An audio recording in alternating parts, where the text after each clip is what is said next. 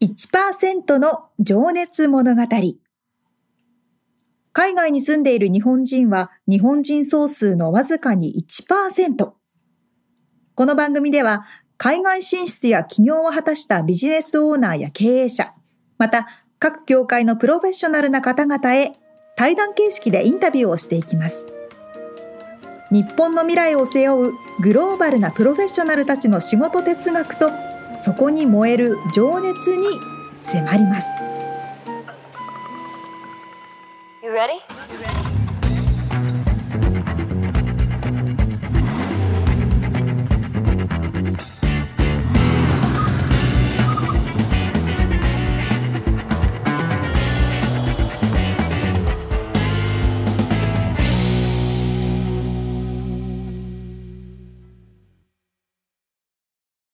こんにちは。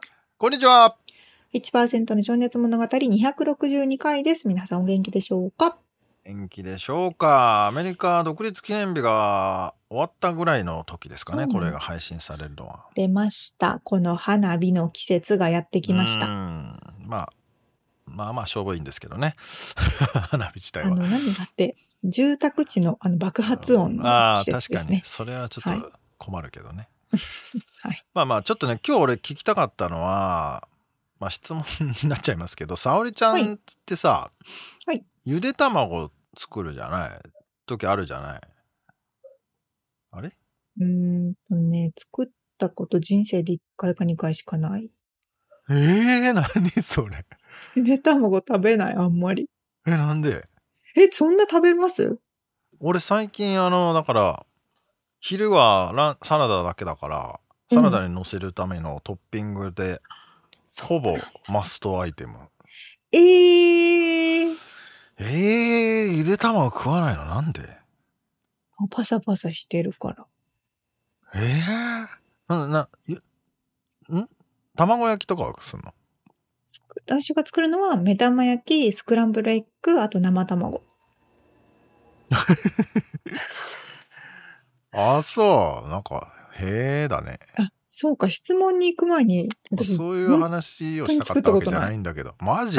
じゃあ話になんないかもしれないんだけど、はいはい。あの、ゆで卵を作ってた、作る時ってさ、うん。あの、皮を剥きやす、剥くのが大変な時があるじゃない？はいはいはい。たまにえらい剥きやすい時とペロペロペロってめめくれる時とあるあるあるもう全然取れなくてさもう腹立つ時とかあるじゃんうん。その茹でる時に皮を剥きやすくするコツみたいなのを話したかったんだけど。え、知らない。お酢入れるとか？違う。いや、何何？いやお酢をどこに入れんの？お酢入れた水で茹でるとか？違う。あ、そうなん。いや、まあ塩は入れた方がいいかもしれないけどね。へいや、それが、なんか、あの、俺が今まで聞いてたのは、うん。茹でた後に、速攻で冷水に浸して氷とか入れてねなるほど。めちゃめちゃ冷やすと剥きやすくなるって聞いてたんだけど、はい。それやってたんだけどね、まあ、なんか剥きにくいなっていう時もあってでまあそんなことを思っていたらなんかたまたま何かで見たやつで、うんた卵をねスプーンでコンコンコンって茹でる前に軽く叩くとなんかねコンコンコンコンコンコンコンコンコンコンコンパキッ言ってなんかね音がすんのね。え？中割れてないのに？割れてないのに、パキッと音がすんだ。怖怖怖怖。なんだ？コンコンコンコン。ちょっとやってみて、今度。コンコンコンコンって10回とか20回ぐらいコンコンコンコンって軽くやってると、へえ。カッカッって言うんだよ。なんかパキッってなんていう音かな、あれは。ほんで、ああ、したって思って、それをすると、皮が剥きやすくなるよって言ってるおばはんがいて あのマジですか？それをやってみたらえらい剥きやすくてさすげえと思って、えー、っていうだけの話なんですけど。えー、それやってみよう。だからやることで中の膜が外の皮から剥がれてるんですね多分。すごそこに亀裂を入れてるんだと思うんだけど。でもすごいね音がいいのよこれのへえ、ちょっとそれは気になる。でもあまり強く叩くと割れちゃうからね、本当に。うんうんうんうん。だからコンコンコンコンコンコンコンコンってやってるとね、カキッって面白い。え、ちょっと皆さんもやってみてください、ぜひ。はい。豆知識でした。うん超豆知識だけどめっちゃ役に立つ。豆知でも、識。沙織ちゃんがそんなに ゆで卵を食べないっていうのにちょっとびっくりしたけど。いつやったかなあの、小学校のなんか家庭科でゆで卵やった記憶はあるけど、それ以来やってないくらいかな。ええ おかしいね、なんか。変なとこ見っけたな。えー、え嘘 いや、だいぶ食ってると思うよ、ゆで卵。マジっすか？そうなの？うん。まあいいや。考えなかったな。はい。ちょっと本編入りますね。はい。はい。ではでは、えー毎回一人の方のインタビューを4回に分けてお届けしているこの1%の情熱物語ですが、今回はですね、ロサンゼルスで日本語学校富士スクールの校長をしていらっしゃる、古谷あゆみさんのインタビューの2回目です。えー、前回がね、まあ、リトル東京という立地でやっていらっしゃるとかね、もう通算生徒数が2300名とかね。はい、生徒の幅が6歳から83歳とかね、まあ、面白い話をしてたんですけど、い まあ今回は、えー、沙織ちゃんと同郷山梨甲府市出身ということでびっ、くりね、仰そ天。うん、そこからアメリカに来るまでのまあ紆余曲折ありのっていうお話になっております。はい。ではでは、聞いていただきましょう。はい。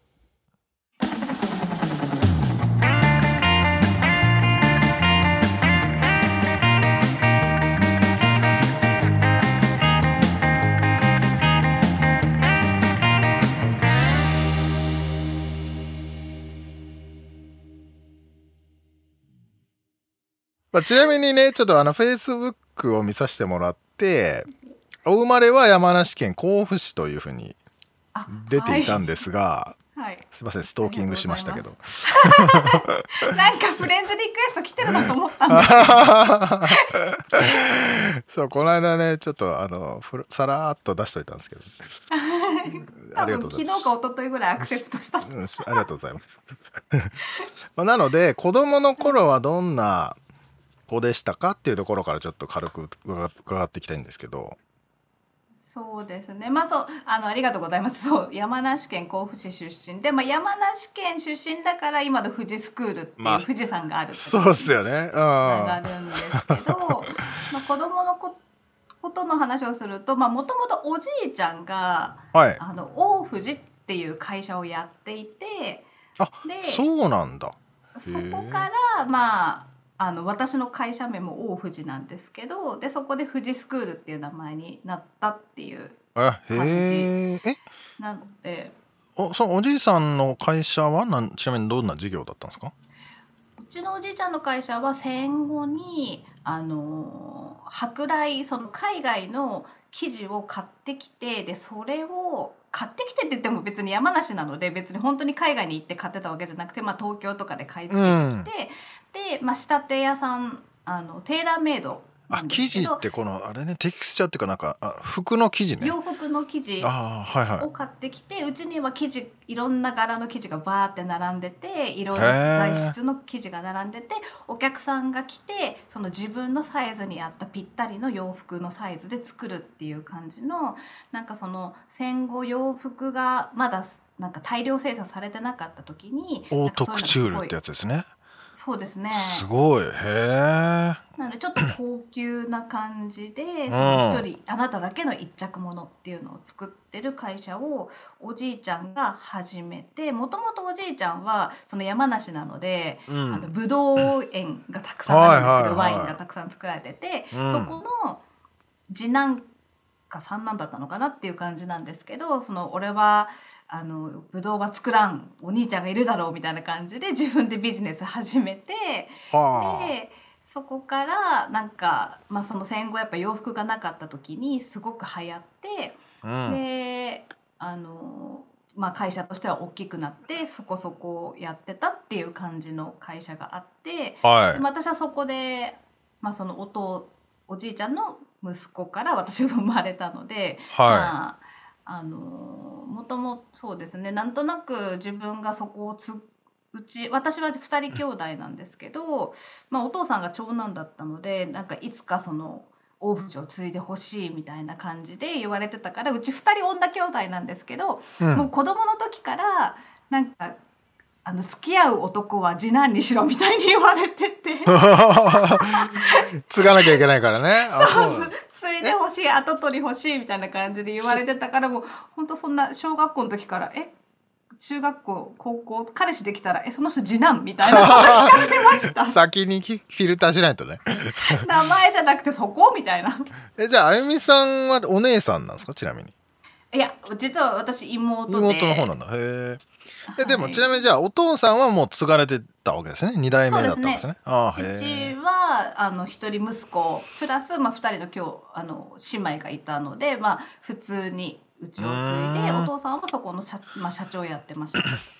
へえでもそのオートクチュールで合ってんのかな、はい、分かんないけどそカスタムメイドのあの洋服屋さんって戦後もからずっといつ、まあ、今はやってらっしゃるんですか？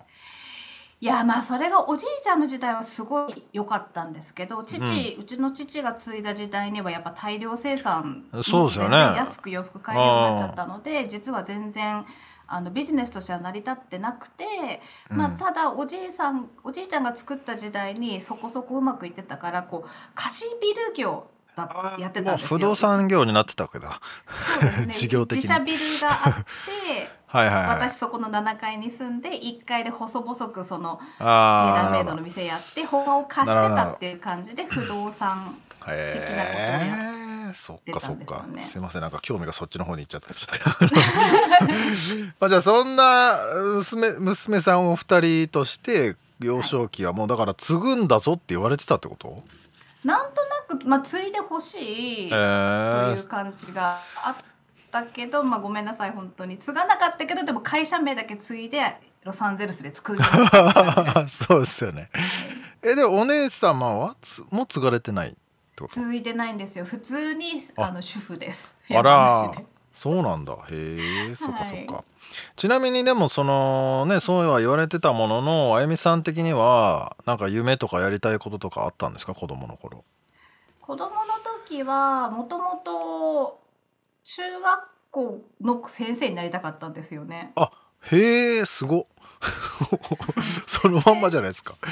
そのままつか。になりたくででもそれは自分が高校生の時になんか自分が頑張ってきたことを活かせる職業ってなんだろうと思った時に私ピアノもやってて書道もやってて、ええ、で教えるの結構好きだななんか家庭教師とかやっててなんかそういうのが全部活かせる職業を自分が高校生1617歳の時に考えた時に、はい、あ先生だって思って。たので中学校の先生になりたくって、はい、そしたらなんか歌もなんかピアノも使えるし書道もできるし教えることもできるしなんて思ってたんですけどでも結局大学受験失敗して教育学部全部落ちちゃったんですよね。ありゃ。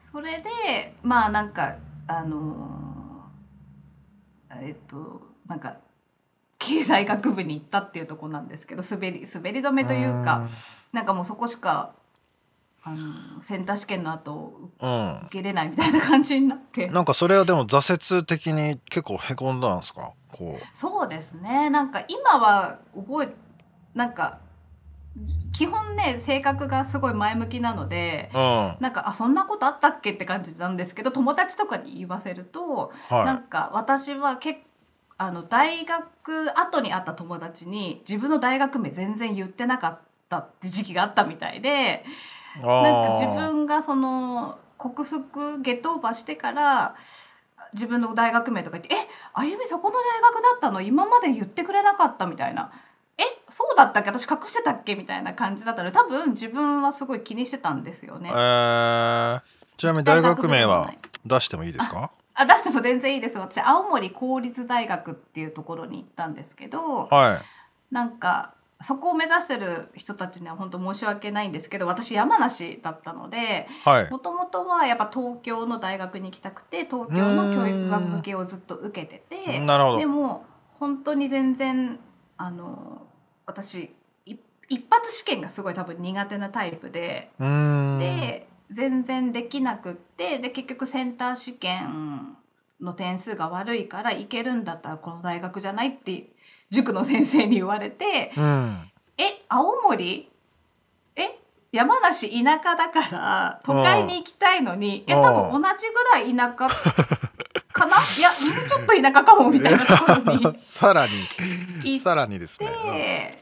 てでもそこの経験が今にすごい生きてるなとは思うんですけどでもその時の当時の私はいやー一応大学受験すごい頑張ったし行きたいけどいや青森なあみたいな 気持ちで行きましたね。えちなみにその時の経験がい今よ生きてるっていうのはどういった経験なんですかそれは？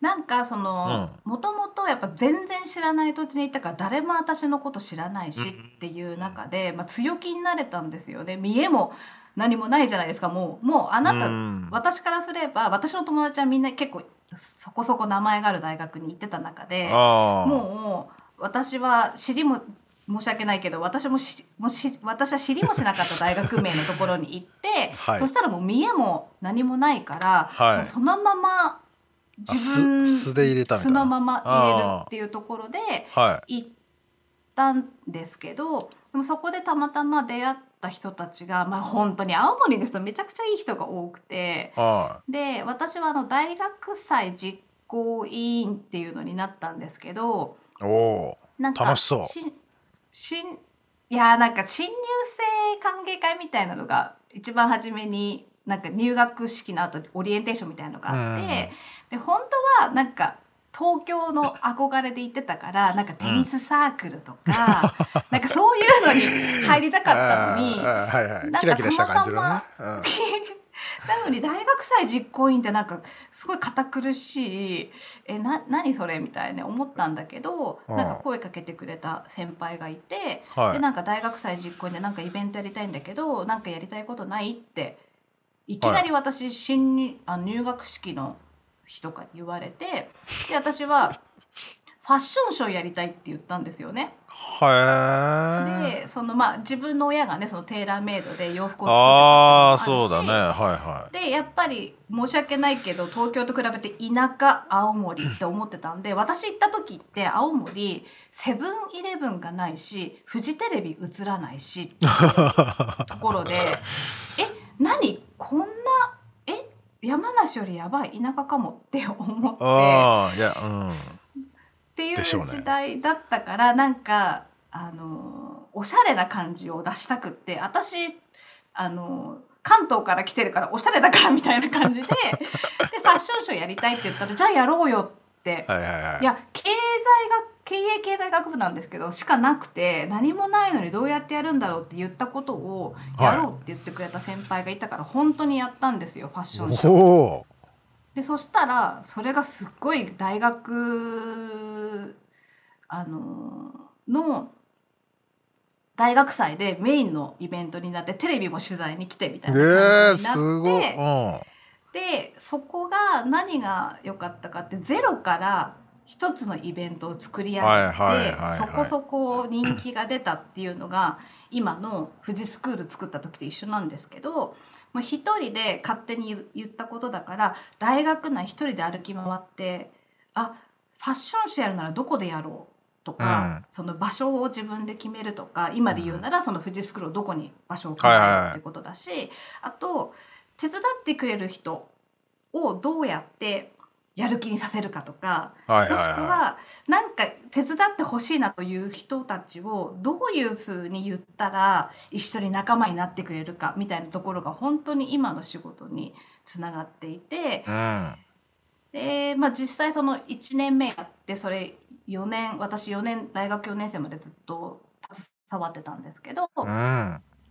まあそのテレビが取材に来たく来てくれたこともあって結局そこから私はあのローカルタレントじゃないけど なんかそこの番組のあの番組にレギュラー出演してほしいって言われて青森マのジっすか？お30 深夜の30分番組にずっとなれなんかこうレポーターとして出てたみたいなことすご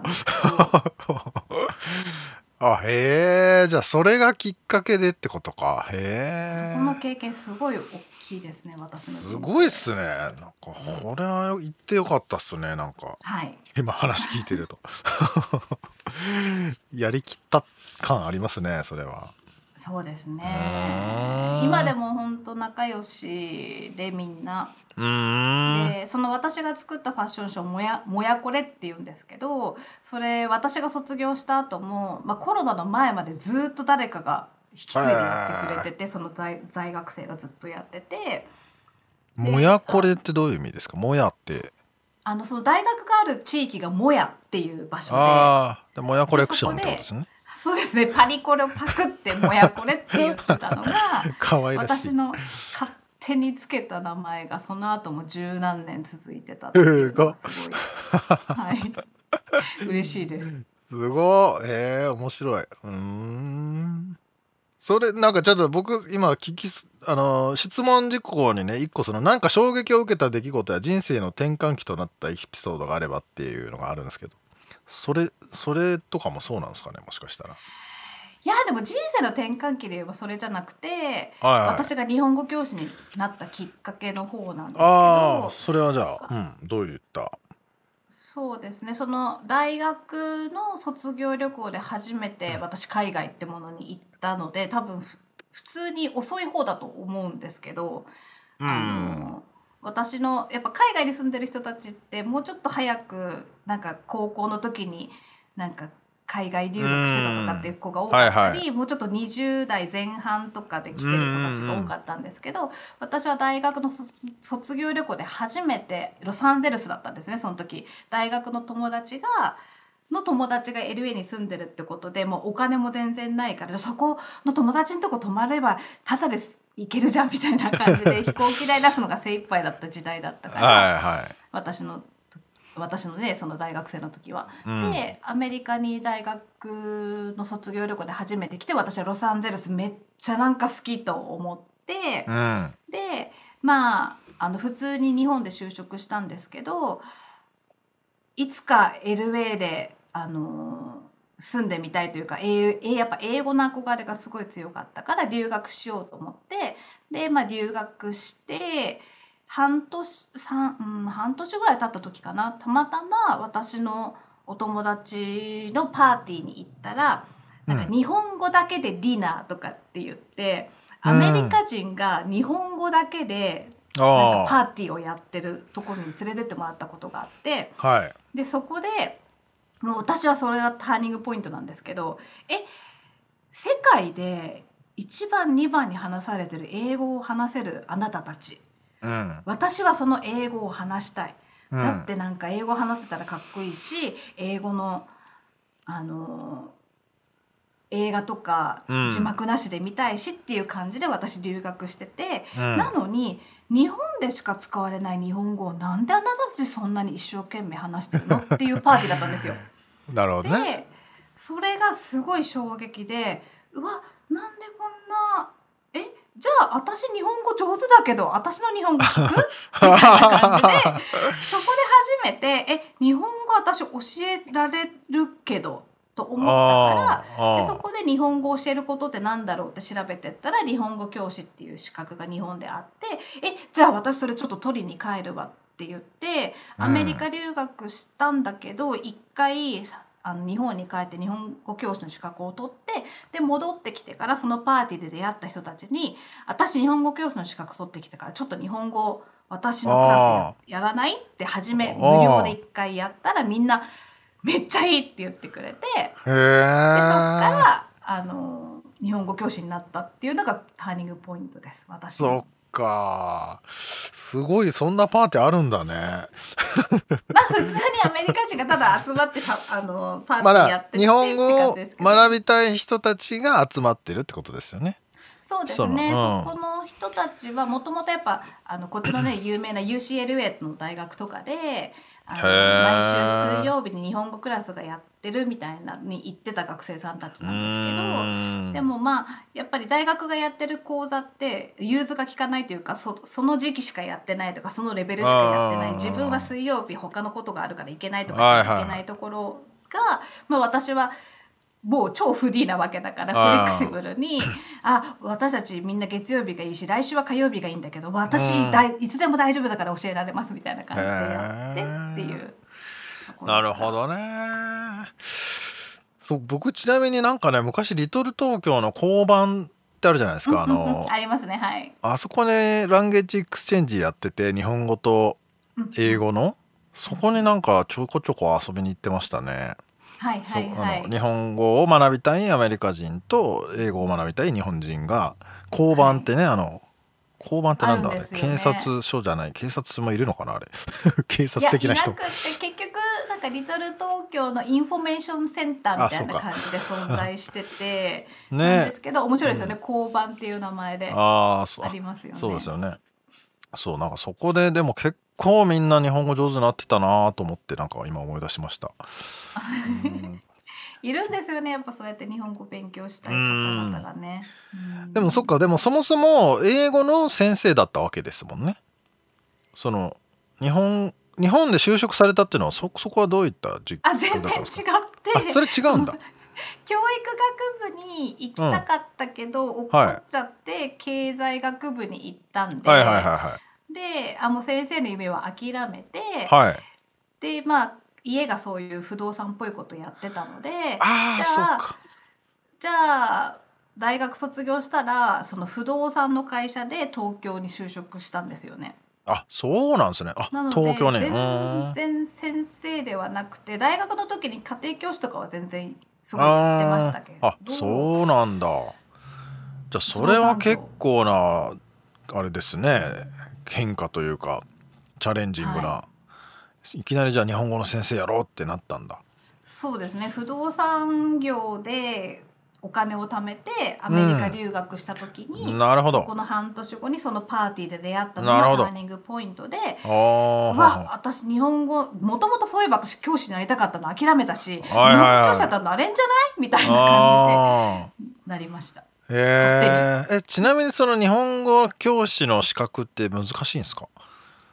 いやえっとまあ実際これから数年後に国家資格になるって言われてるんですけど、うん、今の段階では国家資格じゃないので、うん、民間資格なのでいろいろ方法があるんですけど、うん、あの難しい検定試験、まあ、はい、あの分かりやすく言うと英検1級受けるみたいな感じでその言語っぽい資格を受けるか、もしくは420時間のトレーニングコースっていうのがあって、はい、日本語の学校のその先生たちが教えて養成講座に行って420時間トレーニングを受けたら一応日本語教師として認められるっていう講座があって私はそれを取るために帰ったんですよね。えー、それじゃあ働きながらそれ言ってたってことなんですか？まあその時はアメリカに留学してから戻ったのでアメリカに普通に語学留学で日本あごめんなさい英語を勉強して留学してた時にそのパーティーで出会ったから、うん、まあ、その時は仕事してなくて。ああそうなんですね。大学卒業して不動産で2年間働いて金貯めて一切仕事辞めてアメリカ留学来てたのででその時に日本に帰って普通に学学生というかその日本教師の学校に行きました、もうじゃあそれはもうその花からもうアメリカロス LA にまた戻るぞっていう気気持ちで勉強してたってことですね、うん、そこで出会ったパーティーの人たちに教えるというイメージでやってましたいやーなんかでもそれがあれだね。地に足がついてるというかこう そこからでもね生徒数2300人までこう続いてるっていうのもすごいけど時はそんなふうに全然思ってなかったですけど、でもいきなりそれって戻るぞって言っても学生ビザなわけですよねその時って。そうですねはい。それってどうどうやって今のステータスまで持ってったんですかそこから。まあその時学生ビザでで日本に帰って資格取って帰ってきて、はい、であのもともとそのアメリカで語学学校に通ってたのでその語学学校で語学学校って大体朝しか私たちみたいなね、うん、その英語を学びたい人たちが来てて朝しか教室使ってないから、うん、なんか昼とか全然私たち残ってご飯食べたり普通に自習勉強できるんですけど教室めちゃくちゃ空いてて、はいはい、そこのオーナーさんに直談判して「おね、教室空いてるからさ 私日本教師の資格取ってきたんだけどこれちょっと使えない?」みたいに言っおたんですよね。すごい。うんうん。でもじ今自分でってちょっとかっこよく言いましたけど実はその時そんなに英語ができなかったんでその受付にいた日本人の人にお願いしてそれをオーナーさんに英語で言ってもらって っていう感じで教室を借りることにしたんですよ。おでもすごいですね。その行動力。うん。なんか、うん、行動力なのかなやりたいことはやるみたいなう 感じでそこの場所借り始めて。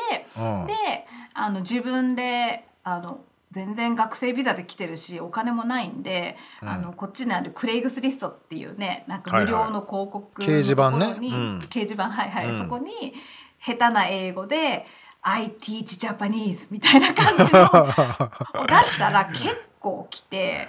いやーあれ日本でいうところの2チャンネルみたいなねめめちゃくちゃ有名ですからねこっちの掲示板でね。そうですね、みうん。見てる人たちが多くて、はい。で私の拙い英語でもそこそこ学生が集まったのをえー。見たうちのその語学学校のオーナーがはい「あなたはなんかすごいなんだろう営業センスがあるというか人を集める力があるという感じあででそこで「いやうちで働きなさい」ってなって私はただだ学生で朝英語勉強して空いてる教室を借りて勝手に日本語をちょっと教えてたら学生が本当に集まったからうちのアドミにその学校の受付あなたがやりなさいみたいな感じになって で私はそこであの働くビザを出してもらうってことになるんですすけど。ごいっすね。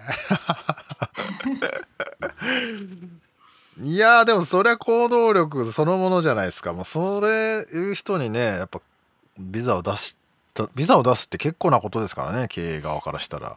そうですね、でも本当その時その英語学校ってその日本人だったりそこの学校は韓国人とかタイ人とかが英語を勉強してる学生さんが多い中で、はいはいはい。私がアメリカ人を結構連れてきたので日本語勉強したい。あでそこでなんかえなんかアメリカ人めっちゃ来るしすごいなんかやっぱその学生さんと話をし私の学生アメリカ人と話をしたい英語を学ぶ人も結構多かったからなんかそういうところ多分うまうまうまうまみとして 考えてくれたみたいで、はい。あ両方がウィンウィンになれるってことですね。すはい。ごい。じゃあそれでビザゲットですね。そこではい一応就労ビザという はい。のを、あのサポートしてもらったんですけどその年本当にあの応募者が多くて結構ね、うん。アメリカありますけどワークビザって応募者が多くて結局なんかは抽選みたいになってお金4,000ドルぐらいが弁護士に払っても全然見ても書類見てももらえないみたいなことが結構あるのが通例ですけど、はい。私はたまたまあの運がよくその通って学生ビザが学生ビザから就労ビザになったんですけどはい。あのその後ちょっと家族が、まあ、父がね余命宣告とかされちゃったのでえあの取れたけど結局半年で全部アメリカの生活捨てて日本に帰国したんですよ。でその後、まあその語学学校が普通に34校あるようなまあまあ大きい語学学校だったのでうん。あのまあ本当にいいオーナーさんでねあのお父さんのことだし、うん。まあ、いろいろ落ち着いたらいつでも戻ってくればいいよってへ言って、まあ、一応ー。就労ビザって6年ある中で、まあ、しかもアメリカに住んでないとそのまま延長できるっていうシステムなので、まあ、いつでもあああなたは半年しか就労ビザ使ってないから家族のことがし、あのー落ち着いたらいつでも戻ってきなさい。あなたの校舎はいっぱいあるからみたいな感じで言ってくれたんだけど、うん。結局私がそのお父さんが本当に余命半年で亡くなってで、へあの就労ビザをもう一回取りに大使館に行ったらその時リーマンショックの翌年ですごいあの外国人にビザなんて出してる場合じゃないっていうアメリカになってた時にあ却下されちゃって戻れなくなった。ええですよね。そうなんだ。うーん。それってでもまあでもどうしようもないもんね。どう本当どうしようもないけどその半あのアメリカでそこそここうあの自分のステップアップして、はい。就労ビザも取れて、はホームステイしてた今からだっつうね感じです、本当そうですよ、ホームステイしてた自分が一人暮らし始めてみたいなこう自分の中で、はいはい、日本でねそちゃんと仕事をして一人暮らししてたけど、うん、アメリカ来たら英語もできないしベイビーみたいな気持ちでいたのがようやくなんか仕事もゲットして一人暮らし始めてっていう時にでも家族が大事だから戻ってこれると信じて帰ったらえ戻ってこれないじゃんみたいになって、えー、でも本当うん。ピンチでしたね自分の人生。うん。まあそっちの方がでもあれかへこむへこみますよね、はい、そのコントロールできないしね。自分の努力じゃどうにもなんないっていう。ならない。うん、はい、そっか。でそこででも諦めたっていうかどうどうしたんですかその後？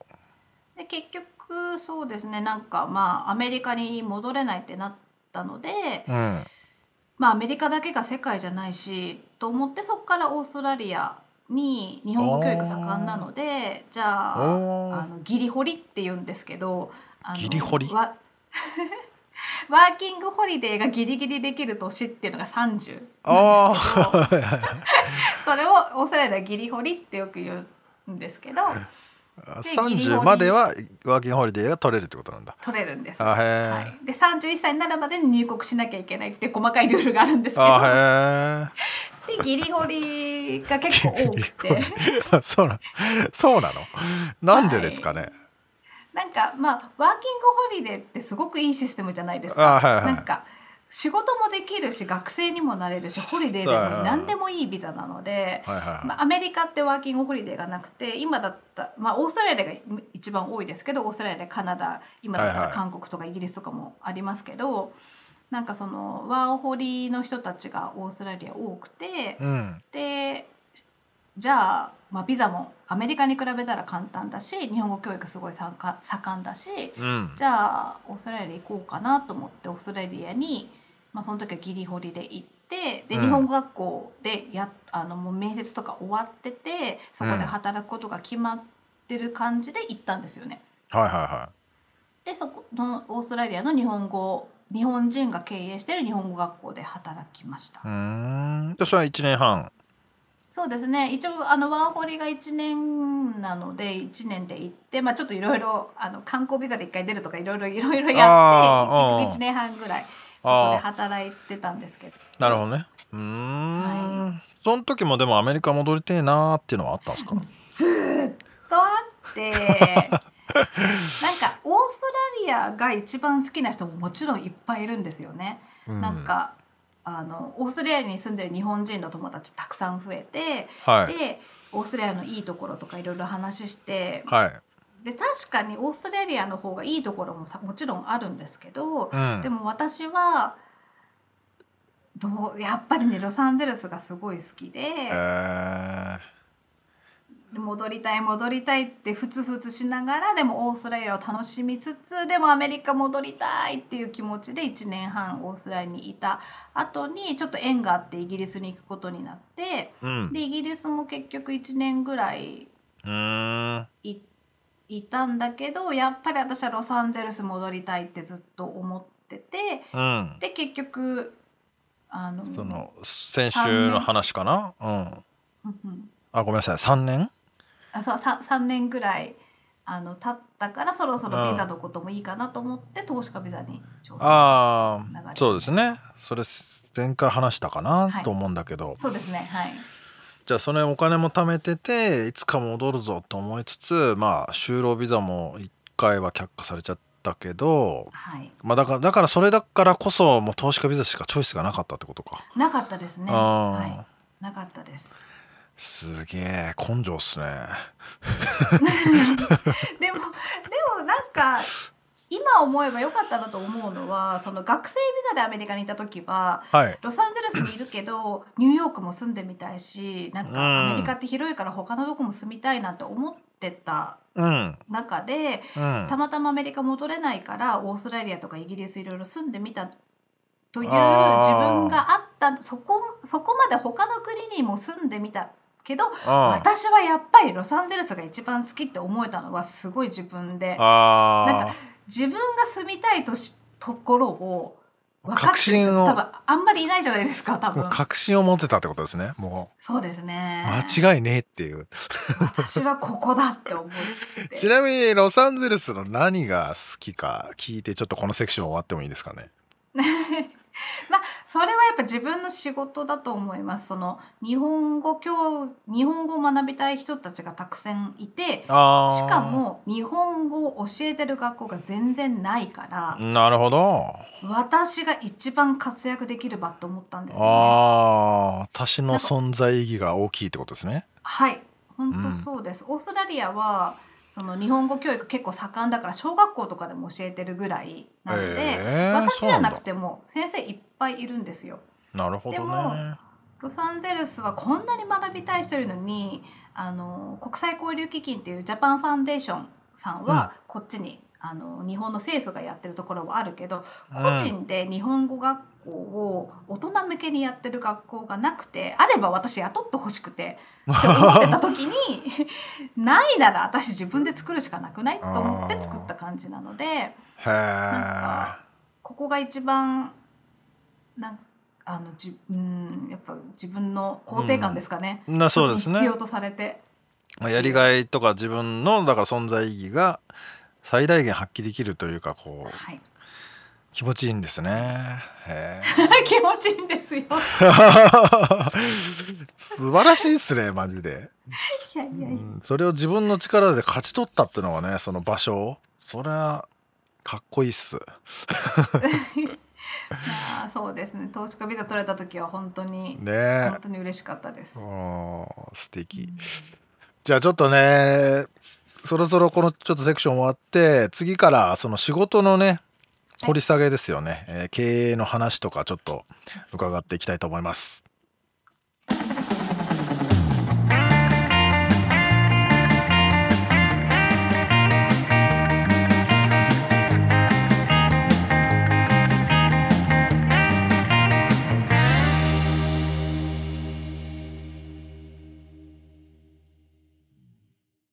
いや、まさかの地元の大先輩なんですね。ね。いやしかし青森に行っちゃったっていうのも行っちゃったっていうのもあれですけど 確かに、わ、わかりますよ。山梨にいたらもう絶対東京に出たいって思いますからね。そうだよね。そうそうそうそう。つもりだったけど、そこに行かざるを得なかったというような状況ですが。なかなかレアですよね。レアケースですよね。本当ですね。いや、でも本当に行動力がすごいなって、超リスペクトです。ね え。いやー、本当すごいわ。いやいやいや、部屋、あの、通ってた語学学校の部屋が空いてるから、それを利用しようなんていう発想がないもん。ねえ。そもそも俺は学校に行ってなかったけども、あのまあでもそこからねでもさそれを何？その、うん、経営側に認められてさ就労ビザをそこで出してもらうっていうところまでやるのがすごいよね。すごい。認めやっぱりこう持ってる脳が、うん、そうそうあのなんだろう従業員の脳じゃないんでしょうね。ああ。経営能みたいなところがあるんでしょうね。まあそのね大学の時のファッションショーのね大学なんだったっけ？そうそうそうそう。大学祭実行委員の時もね、うん、多分仕切ってそうやって作っていったっていう話でしたけど、そうそうそうそう。確かに経営能なのか。エンタープレヌアーの。アントレプレーナーの。じゃないですか、そう。うん確かに。なんででもそういうのになる？まあでもおじいちゃん、あ、でもその話まだ出てないか。出てる 出出たよな。出たよね。うん。うん。いだから、経営者の親からもやっぱりそういうの来てんのかな。うん。うんまあでもそれだけじゃね。すごいね。いや、それだけじゃないですよね、もちろんね。いやすごい素晴らしいなって思いますね。なんかあとそのテレビ番組にもねちょっとレポーターとして出てたって言ってましたけども、なかなかねなんでしょうね結構こう新しいことにきっと柔軟に対応してそれをチャンスにする力もお持ちなんですね。あー確かに、うん、鋭いとこをつきますな沙織ちゃん。あ次回出てくる？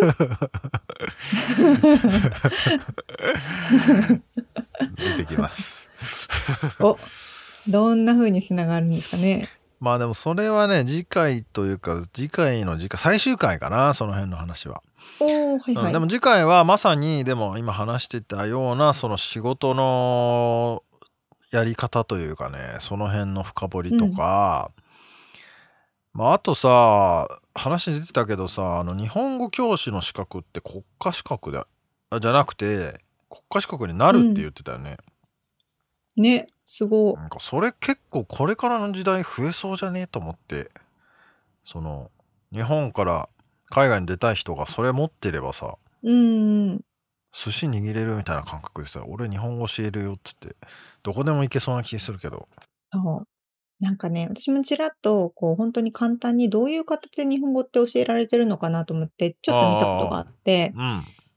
日本語が喋れるからとか、日本語がネイティブだからっていうことと、やっぱ日本語を教えるってことは全く違っうて、ん。それはそれで学問としてちゃんと勉強していかないとできないから、非常に難しいんですよね。うん。まあ確かに。一見ね誰でも日本語喋れるから俺は教えれるよって思えるけど、うん。そうじゃないよってうん、ことですね、全然違う。うん。まあまさにそんな話をね次回しておりますので あの興味ある。うんでも興味ある人は取って海外で暮らすっていうのもありなんじゃないかなってぶっちゃけ思いましたよ。ああ、そうですね。ううんんうん。せっかく自分の強みをさらに活かせるそうそチャンスだからう。ね。うん。その誰よりも日本語上手だと思うしアメリカ人に比べたら。間違いない。ではでは、楽しみにしております。はい。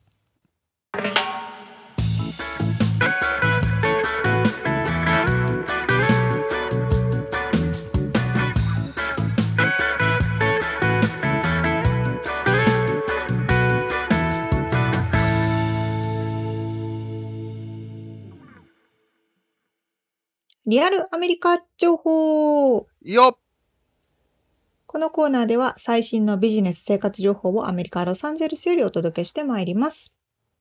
はい。えーっと、うんこの前日本に帰った時に、うん。あ、日本から買っていくものないかな、アメリカにって思いを巡らせながら、うん。まあ、まあ、アメリカでも結構いろいろ最近揃うし、ユニクロとかもアメリカにあるし、うん。まあまあまあ大丈夫かなって。で、食器とか、なんかそういうキッチン系のうん。道具うんうん。もすごい好きだけど、あ、でもニトリもアメリカにあるしな、まあいっかって思って、うん。いろいろ買ってこなかったんですよ。なるほど。で、うん。あ、じゃあまあ、帰ってきたし、ちょっと家も新しくなったし、キッチンも新しくなったから、まあ、食器も買い替えなきゃいけないし、うんうんニトリ行こうって思って、Google マップ見たら、うん。全部パーマネントクローズになってて、そうですね。はい。えっと、アメリカ撤退したこと知らなかったっていう話なんですけど、いつだっけ？ちょうどその時変だっけ？そう。4月だから2ヶ月前、今2026年の6月なので。ああ、でも、そうなんだ。俺ぶっちゃけね、うん、最後のセールで、なんか布団かなんか嘘買いま買いましたよ。うん。いいなぁ、見逃したー でもあれ、ニトリじゃなくて、秋ホームっていう名前だよね。だったよね。そうそうそうそう、ね秋ホームっていう名前でアメリカで2010何年 ?10 そんなに長くなかったよね。そう、私が来た頃に1号店とかそんなレベルだった気がするうーね。ん、そうかそうか。そう。そう。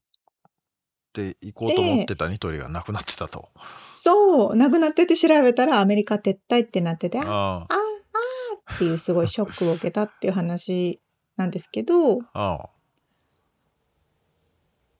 あのー、みつさんもアメリカでニトリ、いわゆる秋ホームですね。はい。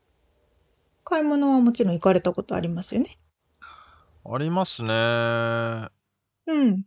なんかね、何を探してたんでしょうね。なんかちょいちょい行ってたよね、でも。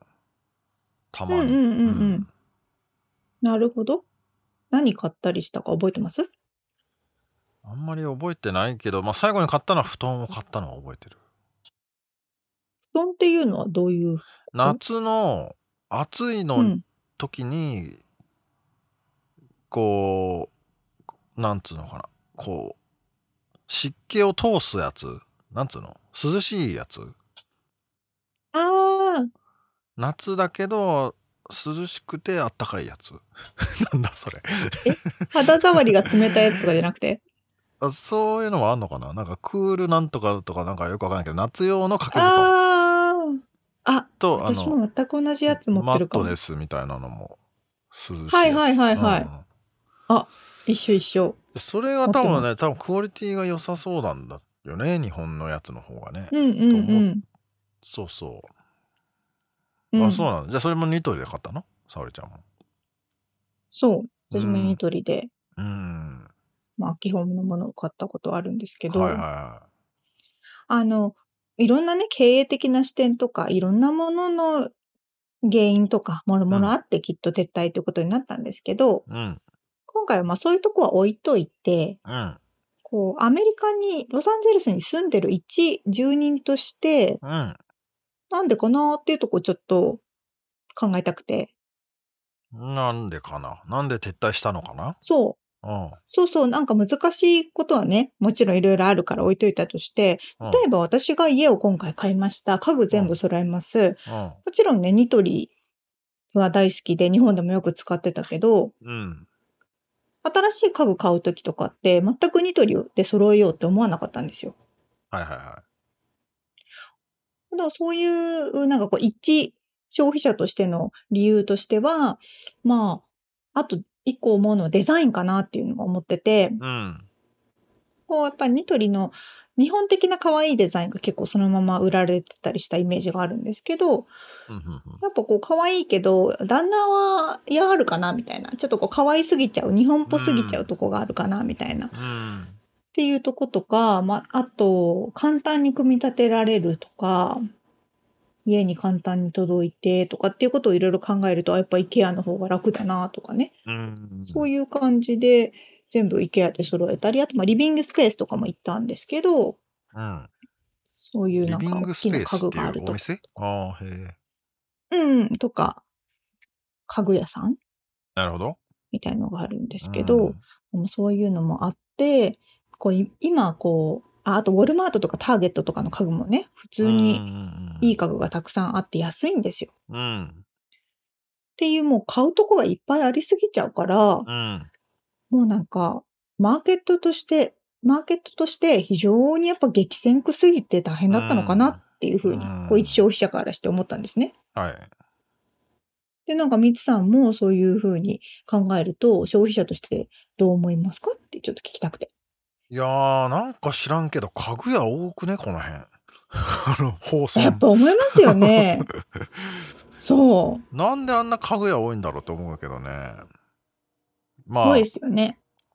まあ、あのーなんやろう、あの、なんかでも、そういう通りによってさ、あるよね。家具が多い通り、その、ふまあ、うんうんうん。ダウンタウンのね、あの、なんだっけ、ふ服の Fashion District。District みたいなやつとかもあうんうんるし、うんだからなんか、あと電、なんだっけ、電池、ランプ屋さんとかもさ、放送の通り、この辺の通りやたら多くてさ、そんなランプいるかと思うんだけどさ、めちゃめちゃでかいところのお店でうん。さ。あるある。どうやって成り立ってんのかよくわかんないんだけども、うん、まあ、でも確かに、あのー家具買いに行くかって最初に思い出す第一番目のチョイスにニトリが出てこないっていうことですよね。その、うん。そこはだから、 IKEAが出てくるもんね、やっぱし。まあ安くで、やっぱ強いな、まそこそこいいデザインでとかね。あのそうそうそうそうで、。一回あそこに見に行けば大体全部揃うみたいなね。うん、そうそうそうそう。そうなっちゃうよな。そうまあ、オオフィスの引っ越しとかもね、まず IKEAで全部、バーってブラウジングして、うんじゃあ椅子何個、机何個みたいなんで、ブワーって買ってたそもんね。うそうそう。うん一気にそれちゃえってなりますよね。そうそうそう。あっち行って、これ買って、こっち行って、これ買ってとかっていうのがね、そうそうそうそう。しないからね。なんか、逆にでもニトリで買ったものって何かなって思い出したら、まさにミツさんと同じものだったんですけど、私もその夏、そうそう、クールダウンさせてくれる、うん。か敷布団かな？あれ、薄いなんか敷、あるよね。マットレスの上に敷くやつだったかな、ああ、あるある。そうそう、ああいうのでやっぱ、その、新しい技術を使った日本のクオリティを求めてるものうんとか、やっぱニトリさんにうんしたいなとかね、多分だからそれは調べてニトリにたどり着いたんだと思うんだよね。いきなりニトリが出てきたんじゃなくて。なんか夏用の布団売ってねえのかよとか思って、うんであうんうん、うん。ニトリにあんじゃんみたいなこれこれは確かに。安心だわみたいな感じだから最初のチョイスにニトリが出てこなかったっていうのが まあでもこれはもうでもね難しいよねマーケティングはあのキャンプのなんだっけスノーピークでしたっけ？キャンプ用品も日本からね日本ではめちゃくちゃ有名だと思うんだけどそのスノーピークってやつも、え。ー、あのこっちで売ってるけどやっぱりそれ第一チョイスに出てこないと思うんだよねアメリカンが。あのん。キャンプ用品買おうと思った時にね。はいはいはいはい。もっとメジャーなやつとかもっと、まあ、そん確かに。そこまでクオリティ求めてないよとかっていうのもあるし、うんだからそこにも真正面から戦うとなかなかね、いろんな激う戦ん区になっちゃうから、ロサンゼルスは特に。まあ、でもユニクロはねだいぶ来てるなと思うけど。だいぶチョイスに出てくるんじゃない？いうん、うん。なんか活気ありますしね。うん、あとダイソーとかも非常に人気だから、あそうですね。うん。ダイソーユニクロはもう浸透してますよね。あのでもうん。無印がもうちょっと頑張頑張ってっていうかもっと来てもいいんじゃないかと思うんだけど。あれ、無印って、無地 US あるよ。い結構あるよ。何店舗か。でも撤あ、ロ退したサンゼルスのないよね。うんダウンタウンを閉店した気がするんああだけど。そうだっけ。まあでも閉店してるのも何個かあるかもねバーって増えたけどバーちょっと減ってるかもね。だから、一回ね、ダメでもまた出てきてくれるんじゃないかななんてちょっと期待をするんですけども。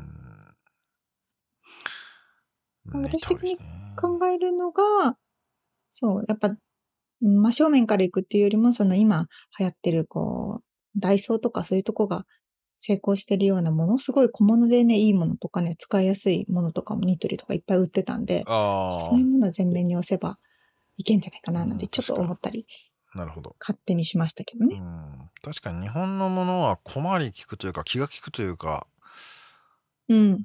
そういうものが多いもんね。そうですね。うん。ちなみに無印 U、無地 USA は経営破綻してます。破綻？倒産？してる？一回。店舗ないの？あるのかな？わかんないけど。え今えなのかな？まあでもそれぐらいの存在感ってことですよね。難しいってことかな。あまあオンラインはでも買えるっぽいけどな。あ、そうなんですねう。ん。あなんかこの間俺探したんだよ、Google マップでね。もけ、パーマネントリークローズ、パーマネントリークローズだ。店舗がもうないってことか。ないかもですね。オンラインのみかもしれないですね。ロサンゼルス周辺は。うーん。もしかしたらあれ、あ、ちょっとなんか、東海岸はあるのかな？わかんないけ。ど。かもしれないですよ。あるっぽい。うんまあ、そんなこんなでいろいろね、そう成功してる日本企業もあれば、撤退をする日本企業もありますけれども、うん。また、もしかしたら新しいものが出てきて、流行ってくれるんじゃないかななんて期待をしております。そうですね。ラーメンかな。なんだ。やっぱね、そこにね、食べ物に行き着きますね。うん。はい。はい。ということで、リアルアメリカ情報でした。はい。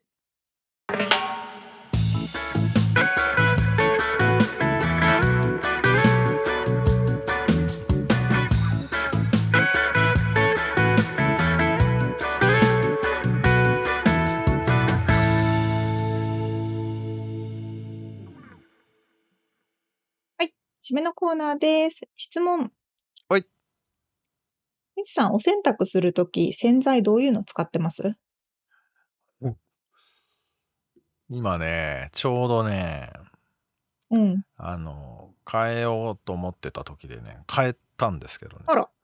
なんかよくわかんない、あの、妻が選んでいた、うんうん。なんかオーガニック系の自然に優しい的なうんうん。